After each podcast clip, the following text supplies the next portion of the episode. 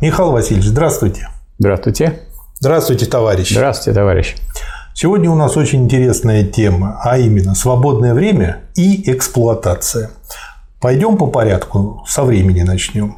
Но чтобы подойти к свободному времени, чтобы вывести все это последовательно, собственно говоря, я предлагаю ответить сначала на такой вопрос. А что такое рабочее время?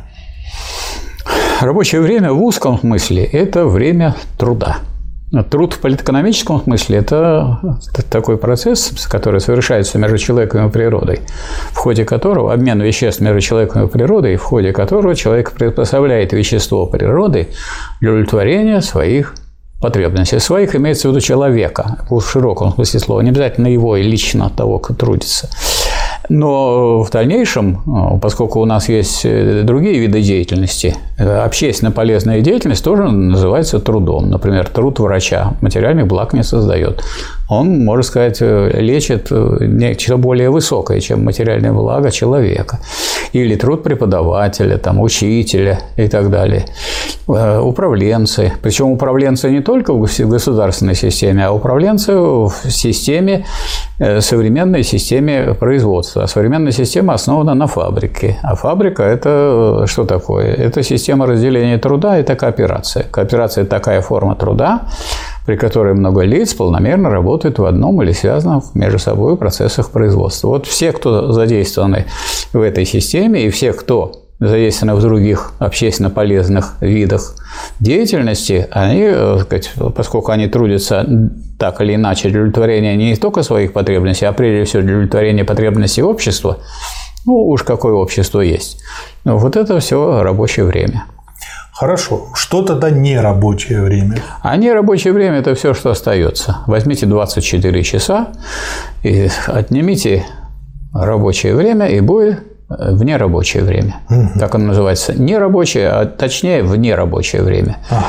То есть э, оно уже в рабочее время не попадает, а вот дальше вы уже можете его там расковыривать и смотреть, куда оно уходит, это вот время. Правильно я понимаю, что э, его можно э, разбить, собственно говоря, на три составляющие. На восстановительное время, вот это не рабочее можно. время, там сон, еда, семья, то есть то, что позволяет воспроизводиться рабочей силы в полном объеме. Второе – это праздное, когда я просто пиздельничаю. При этом, как я понимаю, отдых в виде сна, когда я восстанавливаюсь, это восстановительное время. А имеется в виду, если я просто просто праздно провожу время, ничего не делаю, мне э, не был нужен для восстановления этот отдых, вот это праздное время. Это потеря, или, или потерянное. Или потерянное по-другому время. И третья составляющая – это свободное время. И вот получается, что мы можем разделить на такие составляющие нерабочее время.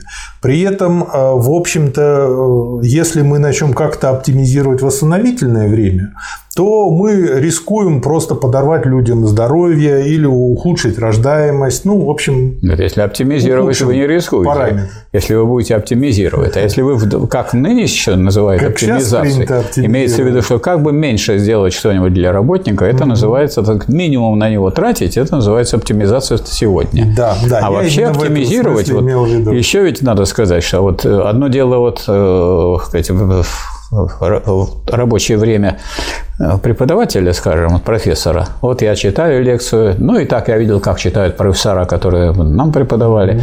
Прозвенел звонок. Вот как мел остановился в этой точке, кладут ее и ушел. И все. Ну а что такое для рабочего? Вот, скажем, росточник завода «Красная Сормова» товарищ Егошин.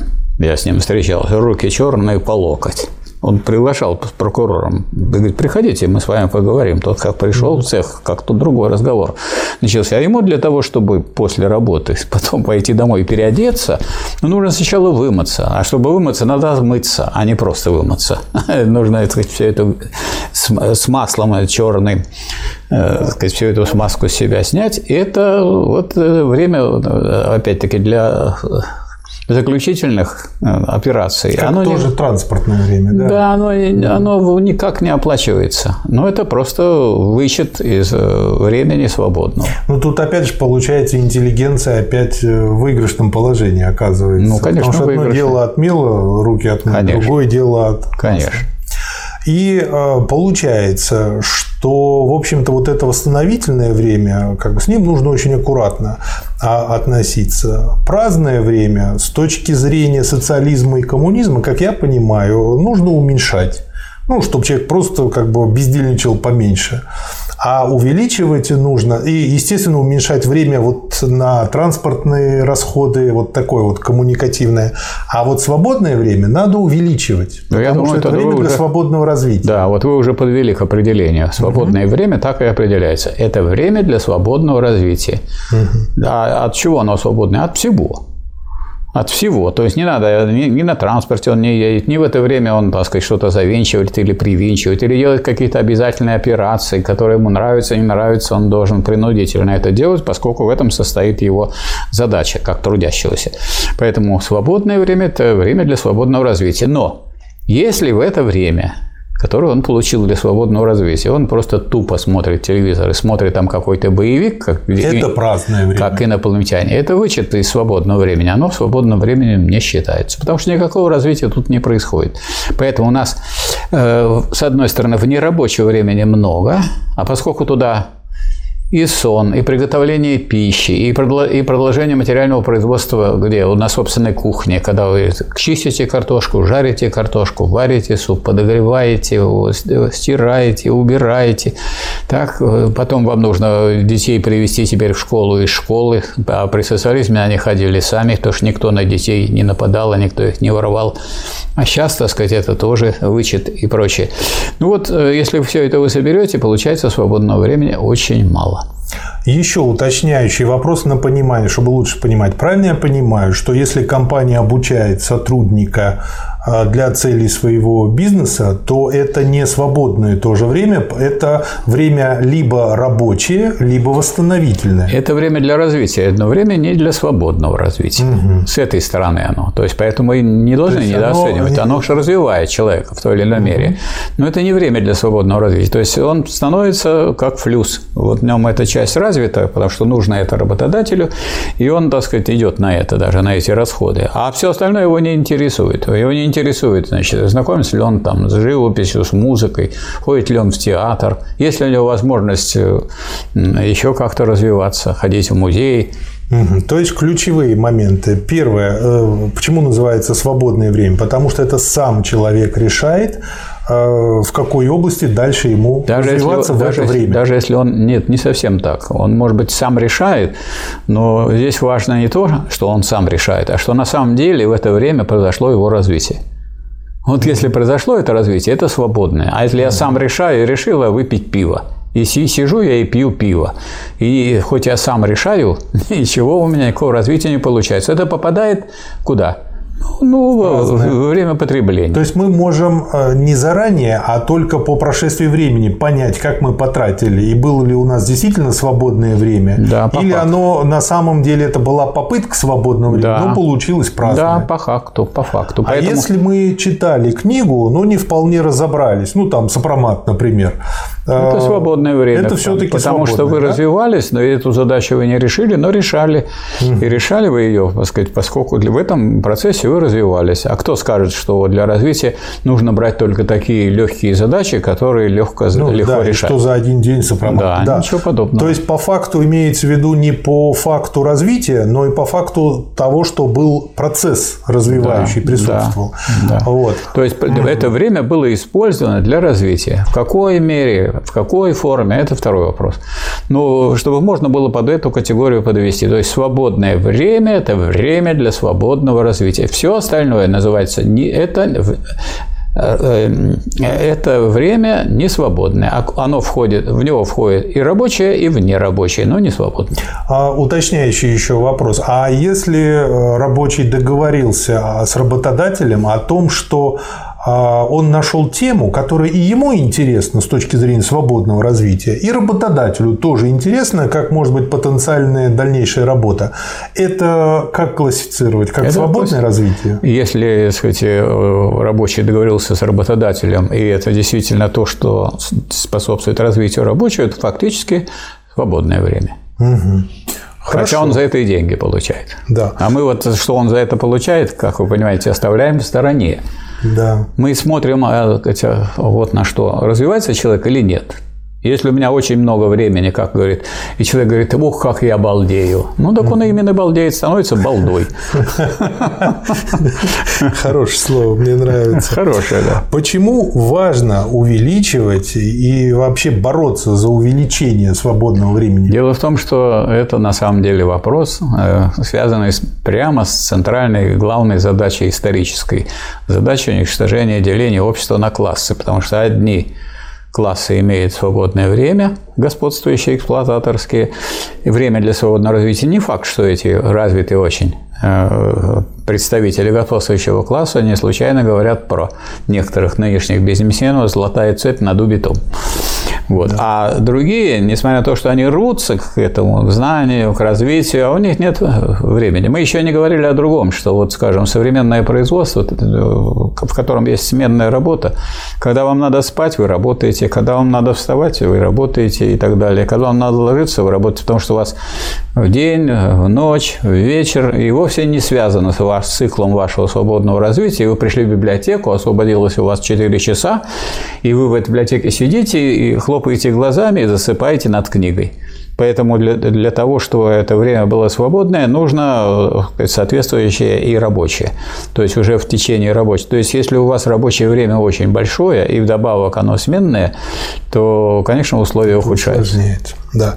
А, а бороться за это нужно, потому что это суть развития, суть социализма, суть перехода к коммунизму. Это, это прямо соответствует, да, и цели социалистического производства или коммунистического производства. Обеспечение да. полного благосостояния и свободного всестороннего развития всех членов общества.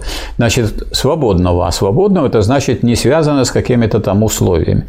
Всестороннего, а не одностороннее. Это развито, и человек вроде такой умный, ты в этом разбирается. Ну, вот как Сахаров. Он разбирается в физике хорошо, а в политике никак. И памятник ему пос... никак. поставлен, поставлен памятник около нашего университета на площади Сахарова, которого называют утопленник, что, дескать, Елена Боннер его била, потом, значит, выбросила его в воду, потом достала и поставила вот связанного прямо зеленого, он в потине так и стоит. И никто не хотел его тут э, брать себе. Наш университет сказал, не-не-не, он рядом поставьте, только нам в университет не надо давайте. Он хороший, так сказать, человек, герой, он правильно получил. Ну, вот в области политики не было у него свободного времени. Диалектически говоря, в общем, он правильный был человек. Но Правильно, не истинный. но не истинный. Да. Вот э, теперь, если учитывать э, свободное время так, как мы его понимаем, можно да. сказать, что человек-творец – это человек, у которого э, при данных условиях, в которых он живет, максимум свободного времени.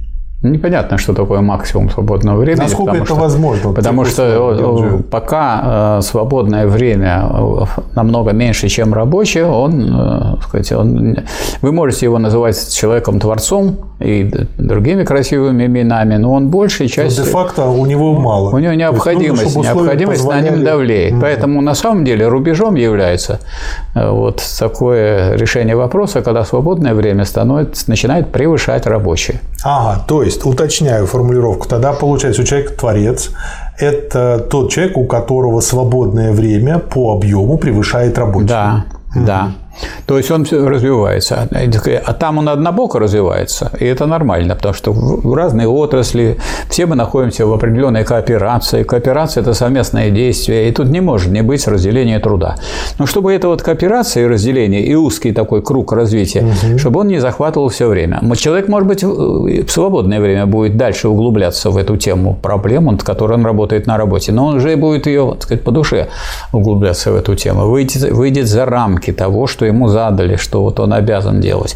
А вот если вы будете статистику брать э, насчет свободного времени, во-первых, стараются э, ее не делать этого не найдете. Вот мне повезло, одно время вдруг э, еще во времена 80-х годов решили сделать программу социально-экономического развития, его научно-технического прогресса и его социально-экономических последствий. И почему-то эту программу, которую разработал Госплан и а, и, сказать, какое-то строительное какое-то министерство, эту программу запихнули в спецхран, чтобы никто не прочитал. Ну, в спецхран я мог прийти, как преподаватель университета, в спецхране мне дали тетрадку, я мог туда записывать, только не выносить. И там я узнал, что, например, у женщин свободного времени в два раза меньше, да только на два часа меньше, чем у мужчин. Поэтому неудивительно, что, вот, скажем, женщин-кандидатов кандидат наук столько же, сколько мужчин, а уже докторов значительно меньше. Почему? Ну, нужно время для этого свободное. Да, Его времени. Э, значительно меньше, и все. А вообще узнать, сколько у кого свободного времени, вот таких исследований почти практически нет. Этим не занимаются. Вот э, а почему не занимаются? Потому что картина была бы гораздо более э, пестрая и более печальная, чем картина того, сколько у вас денег. Да денег у вас может сколько много, сколько угодно. Ну, деньги ты не съешь. Так э, вот и вот и поэтому и говорят про тех, кто съел много денег, золотая цепь над убитом. Да. Поэтому это не значит, что он более развитый. Да. Ну вот мы как раз очень э, хорошо и плавно подошли к теме э, следующей, к следующему вопросу. А при Сталине в СССР была цель э, воспитать человека-творца. Потом эта цель потихонечку переформулировалась, переформулировалась, переформулировалась, и мы получили другую цель – воспитать человека-потребителя. Только Творца я бы добавил не просто он что-то один творит, а Творца, Творца, так сказать, своего общества, да. Творца, так сказать, общей коллективной общественной жизни – чтобы он не только свою жизнь менял, он менял жизнь всего общества, и от него все это зависело. Михаил Васильевич, хорошее дополнение, но, на мой взгляд, оно, конечно, важное, но поскольку у нас во втором уроке мы разобрали, что человек – существо общественное, поэтому это просто подразумевается по умолчанию. Ну, и это а следует.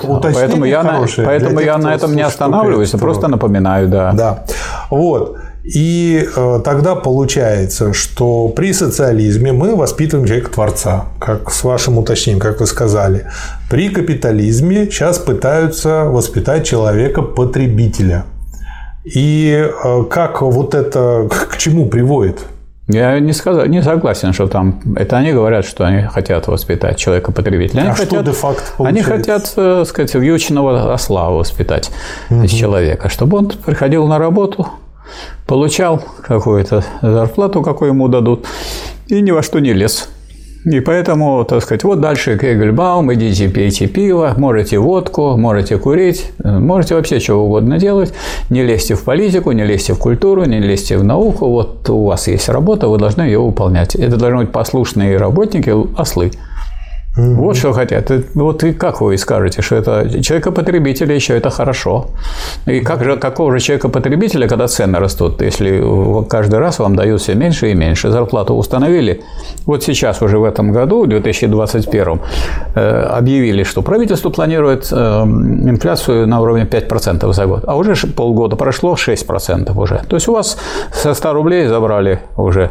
Они хуже синоптиков. Да, да, то есть у вас деньги забирают, забирают, так какого же вы потребителя вы воспитываете? Это вы не потребитель, а человека согласного с тем, что у вас все отбираем. То есть такого человека э, слабого, который не может за себя постоять. Вот кого оно хотело бы воспитать. У нас даже кот не был согласен есть консерву. Кот закапывал. не согласен, да. А вот у нас таких рабочих уже, которые согласны, очень много. И удивляешься, как вы... Вот, например, есть условия, когда вот такую жару, как сейчас, работать э, нельзя, если за 30 градусов. Так надо знать эти самые материалы, они доступны.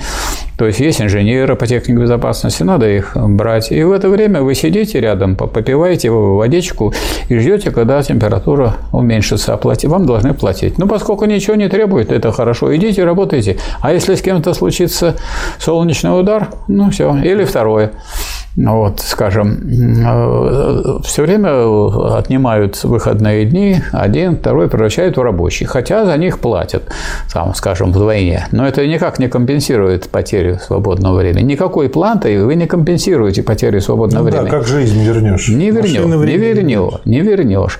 И вот, и вот товарищи меня спрашивают, а что делать? Как что делать? У нас есть, скажем, такое правило в Трудовом кодексе, что вот, скажем, сверхурочные работы не могут быть больше 120 часов в год. А вы должны э, себя вести как богобоязненные, так сказать. Вот 100... Кодекс 20, Да, 120 часов есть. И вы пишете уведомление в администрацию, что, к сожалению, в этом году больше я на сверхурочной работе не смогу. В следующем году, пожалуйста, предлагайте. Хотя все сверхурочные работают только по согласию работника. Да, такой вопрос гипотетический. Если бы мы сейчас жили при социализме, ну, допустим, вот при том социализме, что закладывался и был заложен при Сталине, если бы он дальше развивался, то по вашей оценке, э, естественно, что она качественная, как вы думаете, сколько было бы свободного времени у людей? У нас было бы, во-первых, рабочее время 5 часов. Об этом Сталин прямо говорил, что у нас задача такая стоит. Потом при Сталине же было сделано 7. Переход обратно на 8-часовой связан был исключительно с войной и восстановлением народного хозяйства. Но эта цель не снималась. Поэтому вопрос о переходе к 5-часовому рабочему дню ставился. В программе партии записано было в дальнейшем сокращение сокращение рабочего дня. Это еще Ленин, который подготовил. Э, переход к шестичасовому рабочему дню с обязательством 2 часа уделить э, для каждого трудящегося, а уделить э, обучению военному профессиональному искусству на практике и практическому обучению технике государственного управления. Поэтому это все свободное время. Это вы не то делаете, что у вас в системе разделения труда, а то, что делает вас ну, сказать, участниками управления обществом потому что вы разбираетесь в том, в чем сейчас разбираются только отдельные люди, специалисты, бюрократы. Вы к ним не подходи. Вы ничего в этом не понимаете, лучше и не лезьте. Да. Вот какое условие есть... поставит. То есть, и я думаю, 5 часов уже это, было бы, это я минимум было бы. Я думаю, да. может быть, и больше было бы. Ну, учитывая наше замечательное окружение и попытки, так сказать, постоянно подкручивать эту ядерную опасность, может быть, мы дальше бы не пошли, а пятичасовой это никак не грозит ухудшением условий э, производства, потому что за 5 часов, но творческих можно сделать гораздо больше, чем за 8, когда, как вьючный, да. как вьючное животное, человек перегружен, болеет, умирает и так далее. Да. Второй вопрос сегодняшнего урока. Вот более-менее разобрались со свободным временем. Что такое эксплуатация? Эксплуатация очень просто определяется. Присвоение чужого неоплаченного труда. Значит, надо тут сразу сделать оговорку. Если у вас очень много времени уходит на то, что вы воспитываете детей, их кормите, водите и так далее, они болеют, а вы там даже отпрашиваетесь с работы и так далее, сколько бы труда вы ни потратили, это не эксплуатация, она не подпадает под определение. Хотя они у вас, вот эти дети, вот, как говорится, ну что делать, забирают и время, и силы и так далее, это не чужой труд. Если вы ухаживаете за за своими престарелыми родителями. Но это ваши родители, это же не чужой труд, поэтому нельзя сказать, что вот мои отец или мать меня эксплуатируют. Это неправильно будет. Они не эксплуатируют. Это то, что не чужой у вас труд, это ваша родня причем близкие люди. Поэтому давайте мы вот в этих, э, когда речь идет о родственных отношениях, уберем это. Нет, тут нет эксплуатации. А присвоение труда есть, но не чужого. А вот когда чужого, когда вы, я, вы мне не брат, не сват, а я вас заставляю на меня работать, это уже эксплуатация. То есть эксплуатация присвоение чужого неоплаченного труда. Теперь, э, если вы возьмете мелких буржуа, они э, не занимаются эксплуатацией. Почему? Потому что он производит, потом несет на рынок и продает. Наоборот, очень часто его эксплуатируют. Почему? Потому что там находятся ушлые люди, которые знают, как продать, которые вам говорят, да давайте мы сейчас, вот вам деньги живые, мы сейчас ваш товар продадим. Вот по, давайте по 6 рублей лук за кило а сами потом его по 60 продают. А им дали вот по 6 рублей. Я это видел, наблюдал вот э, на родине, в селе Староклинское, Тамбовская область. Там одни лук выращивают, вот мои родственники, тетка и, так сказать, двоюродный брат. А в соседнем селе морковку также. И вот к ним приезжают такие. Ну, действительно, куда эта тетя пойдет? Она еле-еле, так сказать, запомнила, в каких колхозах она работала, чтобы получить пенсию. Как она это там разберется? Поэтому э, мелкие буржуа – это очень часто эксплуатируемая часть, потому что другие люди собирают тот труд, который содержится в их продуктах. Так что эксплуатируются у нас а. рабочие, ну, б. Э, эксплуатируются и э, в то же время мелкий буржуа. Ну, это вот если брать людей, которые связаны с материальным производством. А что касается людей э, умственного труда, полезного, нужного обществу, это и ученые, и врачи, и учителя, и кто угодно, артисты, библиотекари. Вот все эти люди, они же содержатся не за счет необходимого труда, это только рабочие содержатся за счет необходимого труда своего. Сегодня он составляет где-то порядка 40 минут. А все остальное, так сказать, это прибавочная стоимость. Вот за счет прибавочной стоимости как бы хозяева, капиталисты, хозяева мира, они всем раздают. Ну, поскольку они раздают свое, то, э, значит, они раздают Не собой так, созданное, но свое. Свое. И вот все вроде как должны на них работать, поэтому очень трудно их сагитировать на какие-то действия революционные. Но есть все равно люди. Но они, так сказать, кормятся из рук эксплуататоров. Вот Михаил Васильевич, я читал, что когда Ленин анализировал такое же состояние дел, по-моему, то ли в 2014 году, то ли в 2015, могу соврать, не помню точно.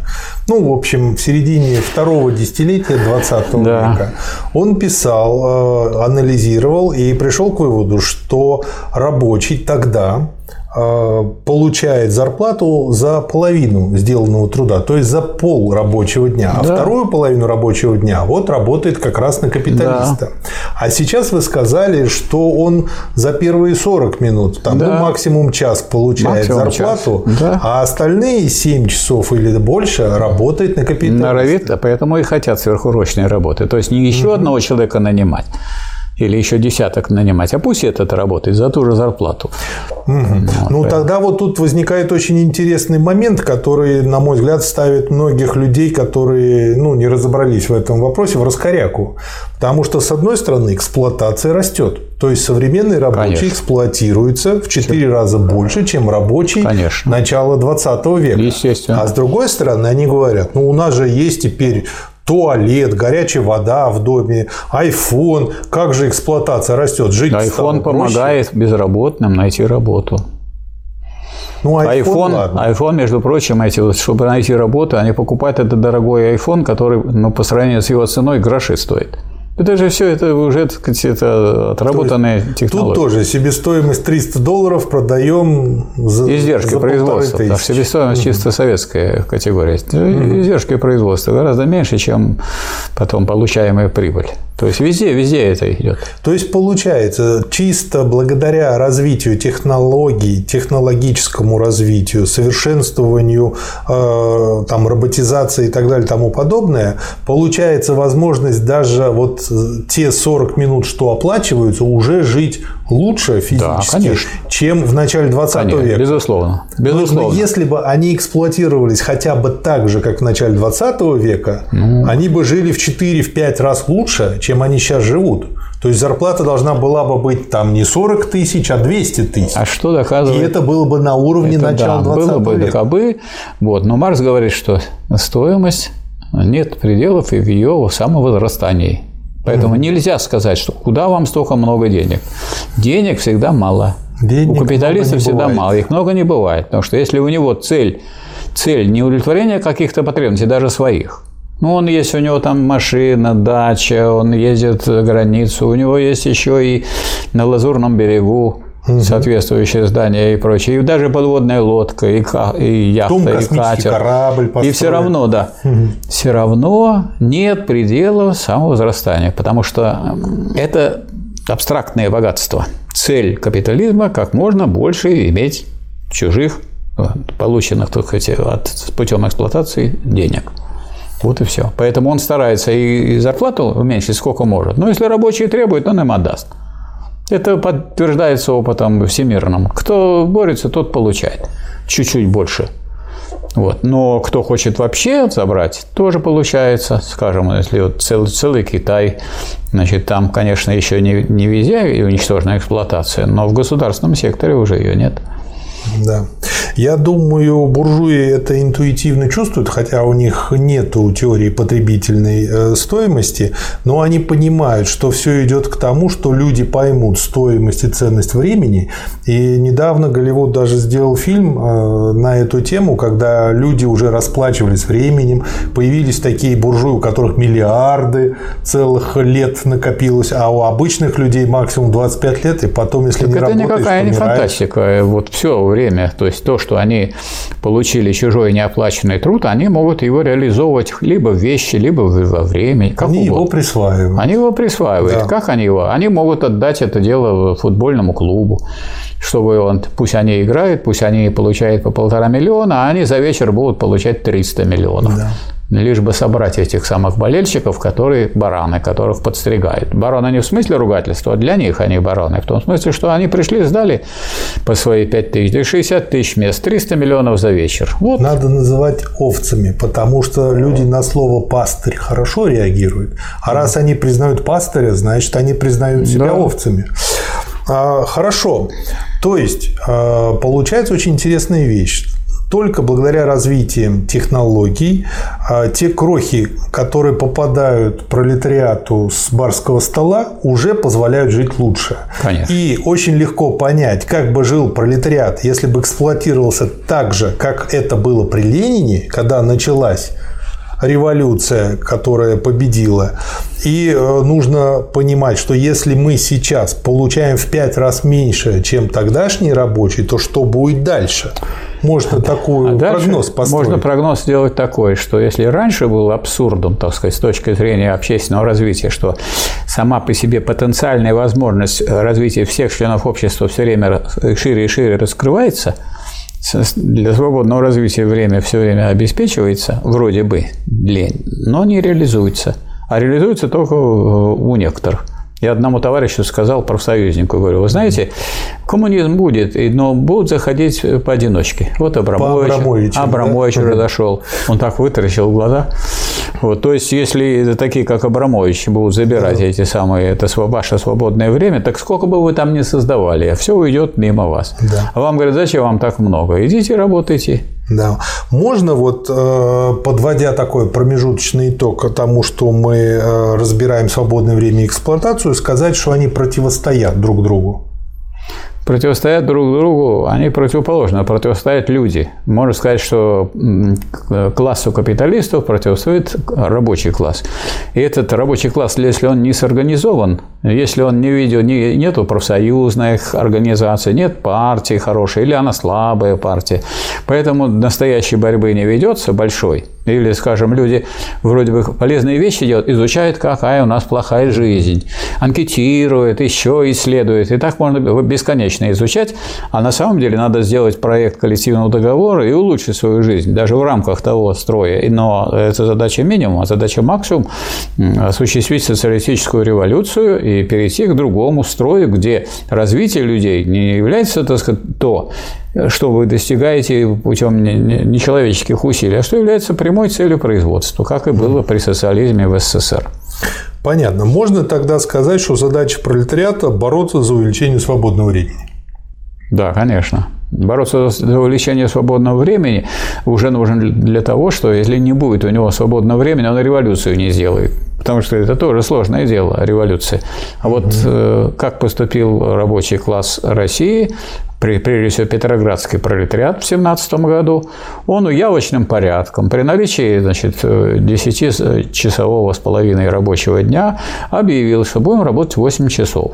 То есть будем и все явочным порядком. Никто не больше не работал.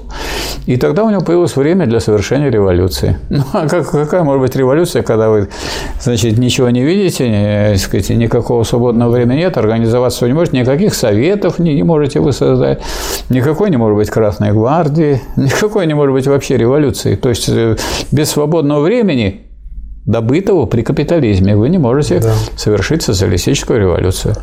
А э, раз э, буржуазия и пролетариат – это два противоположных класса, они борются за господство, то тогда получается задача буржуазии всячески подменять свободное время то праздным, то восстановительным, то еще каким-либо. Конечно. И она а, пытается это делать всеми способами. Обманом, манипуляцией. Да, там, идите все, на повышение квалификации только той узкой квалификации, для которой вы приспособлены, чтобы вы, так сказать, никуда дальше так сказать, не двигались, чтобы вот вы были, так сказать, идеальным а, работником, роботом у себя на, на рабочем месте. Такой очень а, узкоспециализированный специалист с очень узкой базой. Важно, чтобы вы не были специалистами угу. в, в переходе от капитализма к социализму. Да. Вот ну, мы сейчас что делаем? Да. Мы сейчас э, сказать, говорим с вами, обсуждаем вопрос о том, что должны знать все трудящиеся, и, в общем-то, это нам позволяет даже нынешнее время и те загрузки, которые есть. Хотя есть такие каналы, на которых вас не просвещают и пытаются вас дальше утопить, чтобы вы не понимали и не разбирались и так далее. Но ну, у нас задача этого канала в другом, чтобы вам, так сказать, э, объяснить, что должен делать для своего освобождения работник, рабочий, трудящийся. Да. Хорошо. И тогда получается очень интересная а, вещь. Если для буржуазии а, идеал – это, по сути дела, ну, как бы программа стопроцентного максимума свести рабочее время к нулю, они к этому стремятся, то можно сказать, что Рабочее корова... время к нулю? Свободное время к нулю. Да. Что коровы – это пример идеального пролетария с точки зрения буржуазии. Почему? Потому что у нее есть рабочее время, когда ее доят, режет, там еще у нее есть восстановительное время, у нее есть праздное время, даже не, но у него нет у нее ни капельки свободного времени, за нее все решают. А лошадь вам не, не, не понравится, в пример, когда еще на нее ездит? И лошадь э, хоть еще на корове ездит. хоть не ездит, а да. вот на лошади еще и ездит. Да, то есть получается вот это то, э, чего готовят э, господа буржуи для пролетариата будущего и э, то, чего, собственно говоря, мы хотим избежать. Ну, вот я думаю, что мы все-таки должны, как диалектики, сказать, что mm-hmm. всякая противоположность, в том числе и та, которую мы рассматриваем, предполагает да. и единство противоположностей. То есть это противоречие. Вот мне приходилось, как автору вместе с товарищем Федотовым Константином Васильевичем проекта Трудового кодекса Фонда рабочей академии, да. Приходилось выступать в Госдуме. Думаю, ну что я думаю, вот скажу этим людям, которые явно представляют в основном э, в основном основная масса – это представители буржуазии. Ну, вот я им хотел сказать следующее, что вот вы э, скачете на лошади. Если вы будете свою лошадь кормить Э, вместо того, чтобы давать ей овес, ну, кормить гнилой соломой, она сама упадет, и, и вам, так сказать, вы упадете и шею сломаете. Поэтому есть и такие моменты, которые вы даже для своего развития должны обеспечить определенный уровень. Вам для роста производительности труда, от чего зависит ваша прибавочная стоимость, надо, чтобы был развитый рабочий, грамотный, толковый, умный. И э, в этом заинтересованы, в этом и рабочие, и буржуазии. То есть есть такие вопросы, как совершенствование э, квалификации рабочих. В чем заинтересована буржуазия, если она умная? А если она глупая, она не заинтересована. Умная буржуазия, она как бы прочитала у Маркса в «Капитале» про относительную прибавочную стоимость. Будет выше производительность, тогда доля необходимого труда уменьшится, а прибавочно увеличится. А другая только знает про абсолютную прибавочную стоимость. Надо прибавить время рабочее, чтобы он работал, сколько можно из него выжить.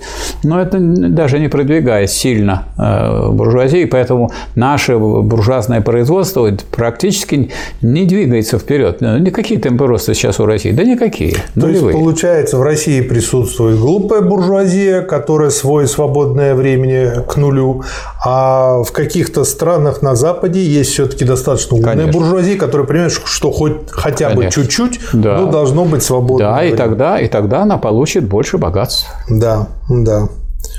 Хорошее очень э, замечание. Есть еще очень интересная вещь, э, такая как минимальный гарантированный доход для людей, которые не смогли найти себе работу, живут ниже прожиточного уровня. Это добро или зло? Это обманка очередная. И ничего тут интересного в ней нет, потому что если вы понимаете, что, что есть резервная армия труда, которая э, говорит о чем? Что буржуазия не умеет считать, она что не знает, сколько вот есть рабочих мест и сколько э, э, имеется работников. Она прекрасно умеет считать, она заведомо делает рабочих мест меньше, чем имеется работников. Для чего? Чтобы у вас сзади, за вами стояло 2-3 человека, которые готовы подпирали на худших, подпирали, на худших условиях занять ваше место, чтобы вы не, не боролись. Вот поэтому эта вот штучка, она вместо того, чтобы сделать вот сейчас, именно в то время, когда нужно бы увеличить э, минимальную заработную плату, ее установили э, в соответствии с прожиточным минимумом. А прожиточный минимум, раз цены растут, он тогда все время начинает ползти. Он теперь ползет. По указу президента установили. Ползет, но всегда с опозданием. Ну, ползет. А вот если оторвать от э, вот этого от потребительской корзины. То есть вам нужно есть помидоры, огурцы, мясо, масло, все посчитали, брюки, пиджак, платье и так далее, все посчитали. И это потребительская корзина. Отрывает сейчас ее и тут же, тут же предлагает вот это. Зато мы вам дадим гарантированный доход. Чем он гарантирован? Он гарантирован, что он будет у вас в реальном выражении все время уменьшаться. Это ну, гарантированная инфляция. Хоть как-то не помру. А это и надо, чтобы вы, не, чтобы вы не померли, и чтобы вот за вами стояли люди, которые нависали над нами, что вы тут все кочевряжетесь, требуете улучшения условий труда, дополнительного свободного времени, уменьшить число своих урочных работ, а там есть вот куча людей, которые получают вот этот нищенский доход. Нищенский, его специально делают 10 тысяч, это нищенский совершенно. Безусловно. Ладно, это вам кинули, а, э, кинули, откуда взяли-то? Налоги с кого берут? С капиталистов. А капиталисты откуда это берут? За счет эксплуатации рабочих. У рабочих взяли и потом подачку такую безработным, чтобы эти безработные нависали над этими рабочими, чтобы эксплуатировать этих рабочих. Вот в чем его смысл да. в этом. И тогда получается все их разговоры разговоры про то, что ну зато теперь у вас появляется свободное время для развития, они ни к чему не ведут, потому не что ведут. никаких средств для этого развития у человека Оно, попросту нет. Надо у человека, который ищет работу, нет свободного времени вообще. А если он Вот он ищет? целыми днями ищет. А он все равно в поиске. Если он даже не ищет, значит, он готовится к смерти. А, ну тогда получается, если он не у ищет него нет и курит свободного... бамбук, то тогда это праздное время. Опять у него нет свободного времени mm-hmm. вообще. То есть, если меня уволили с работы, у меня свободное время исчезло, а у меня было маленькое свободное время. Белорабочее было время, я вычитывал, считал, а сейчас считать не надо. Если уволили меня, все, да. свободного времени нет. Э, возможно ли увеличение свободного времени само собой, без борьбы? Может ли общество вот без Возможно. борьбы развиваться? Возможно. Потому что есть, так сказать, все-таки в правящем классе люди, которые понимают, что для э, того, чтобы э, увеличилось производство и чтобы они лучше жили, надо постепенно ну, поддерживать, повышать и жизненный уровень тех, кто, кого они эксплуатируют. Но если вы овец стрижете, так вы должны позаботиться о том, чтобы овцы накормлены. Да. Правильно? Поэтому, а если они вот э, все хуже и хуже, тогда вы не настрижете, и у вас не будет хороших шерстяных изделий. Ну, я думаю, наберется достаточное количество людей, Поэтому... которые захотят как овцы. Да, достаточно их много. Вот в этом-то и проблема, что люди живут как овцы, они рассказывают, как они плохо живут, или, или радуются, что они хоть как-то живут, вместо того, чтобы вести коллективную борьбу, создавать профсоюзы, идти в партию рабочего класса, потому что отсюда, из капитализма, в одиночку выбраться невозможно.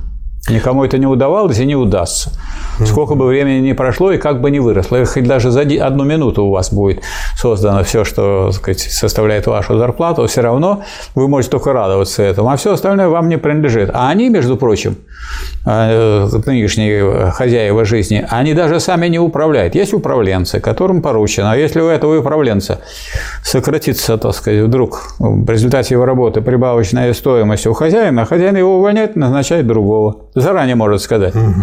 Правильно я понял, то, что если мы хотим развиваться как общество вперед, то выбраться из капитализма можно только сообща, а это социализм, потом полный коммунизм.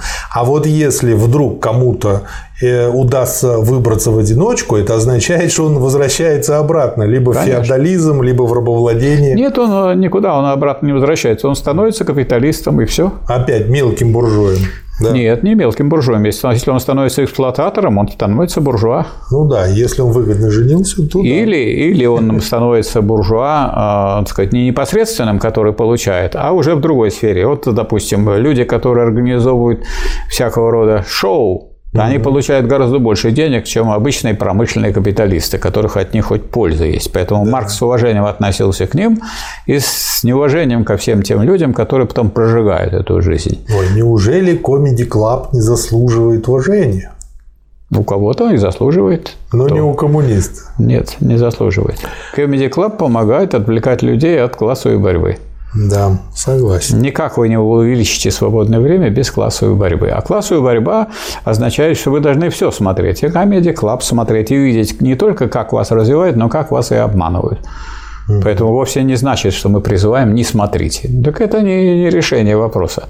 Не смотрите, как вас э, эксплуатируют. Не узнавайте, как вас эксплуатируют. Наоборот, смотрите, узнавайте, и все формы изощренные, какие есть, вы должны видеть и не, не ловиться на, на удочку, так же, как рыба на, сказать, на червяка, хотя червяк надет на крючок. Да, хороший пример. А, то есть э, получается, что за свободное время надо бороться, что пролетариату может помочь только пролетариат и сообща. Но поконкретнее все-таки, как бороться за свободное время, с чего начать? Значит, я думаю, что если вы одиночка будете бороться за свободное время, вас уволят. Угу. Для этого и существует Логично. вот эта самая э, армия безработных, которую Маркс назвал резервной армией труда в первом томе в конце. То есть Дон Кихоты коммунизму не построят? Не подходит. Ну, уволят вас и все и научит вас. Поэтому все это представление о том, что я пойду, я добьюсь, я буду судиться. Некоторые люди судятся и 10 лет, и 15 лет. Да. Потом э, у нас существует даже такая система, что вот ваш, если суд э, российский вас все-таки не, не удовлетворил, вы можете в Европейский суд по правам человека. Там рассматривают ваше дело 10 лет. И через 10 лет кто-то выигрывает. Некоторые. Светлая ему память, да. Нет, кто-то выигрывает. Нет, почему? Некоторые выигрывают, получают деньги. Но когда вы оформляют называют, то вот называют так, вот, товарищ Удовиченко, вот у вас будет документ оформляться так, Удовиченко против России. Вы хотели бы так, чтобы были оформлены документы, что вы против России? Я бы не хотел, чтобы так называлось. Я не против России, я против капиталистов российских, но не против России. А тут надо написать, подавайте, да раз вы уже против России, так что с нами надо сделать? Так вы враг России. Угу. А что с врагами делает Россия? Деньги-то вы получите, а народ на вас будет смотреть как на врага. Да. То есть все продумано так у капиталистов. Поэтому эти все попытки в одиночке что-то решить ни к чему. Поэтому мы говорим, что первое, и об этом Маркс говорил, первое, что нужно люди одной профессии объединяться в профессиональные союзы. Совсем не обязательно их регистрировать. А можете регистрировать. А можете создавать в них инициативные комитеты. А можете создавать рабочие секции. Короче говоря, творите, что хотите. Главное по инициативе. У нас инициатива не наказуема. Сразу. Если вы создаете какой-то комитет, скажете, что это у вас за комитет? Комитет. А вы скажете, а нас инициативный комитет. А, инициативный, все понятно. То есть творить, раз. Во-вторых, как вы понимаете, у буржуазии, вот сейчас будут выборы, все она организована, сколько партий. И все эти партии – это, так сказать, острие, направленное против трудящихся. Все вот все, кто сейчас участвует в Думе. Значит, вы, если думаете, что вы без партии сможете с этим бороться, ну, это смешно. Значит, надо создавать партию. Будет ваша большая партия, значит, она какой-то часть времени уделит и выборам. Ленин, например, никогда не был против выборов и бойкотировали один раз, только Булыгинс, выборы Булыгинскую думу. Хотя никогда не было ставку э, ставки на то, что через выборы мы перейдем к социализму. Нет, но участвовать надо для пропаганды. И, и сейчас можно для пропаганды, если даже маленькая партия. Пропагандируйте свои позиции во время выборов, дескать, а мы вот агитации. За кого захочу, за кого я агитирую. Я могу против всех агитировать, например. Например, я могу рассказывать и доказывать, что и «Справедливая Россия», и «Единая Россия», и э, ЛДПР – это три, так сказать, э, главы э, дракона – или там змея, который представляет собой авангард класса буржуазии. Поэтому, если вы одну голову отрежете, вторая есть, вторую отрежете, третья есть. Поэтому они там, так сказать, меняются все время. А КПРФ, она поддакивает. Она вроде бы как и против, но она такая оппозиция, как вот раньше Ленин на это обращал внимание. Есть оппозиция его величеству, то есть противостоит э, царю, а есть оппозиция его величества. Так вот, КПРФ у нас позиция его величества. Ничего такого она не предлагает, чтобы, сказать, пугать даже или как-то вредить сильно. Ну, пусть она говорит, пусть они собирают, пусть люди болтают, что хотят про коммунизм, про социализм. Можете про Сталина, можете про Ленина. Ходите, вот у вас сохраняется традиция. Главное, чтобы вы не мешали эксплуатировать. Очень ценно было и полезно. Спасибо, Михаил Васильевич. Ну, что делать? Приходится рассказывать, как есть. Спасибо, товарищ. Пожалуйста, спасибо.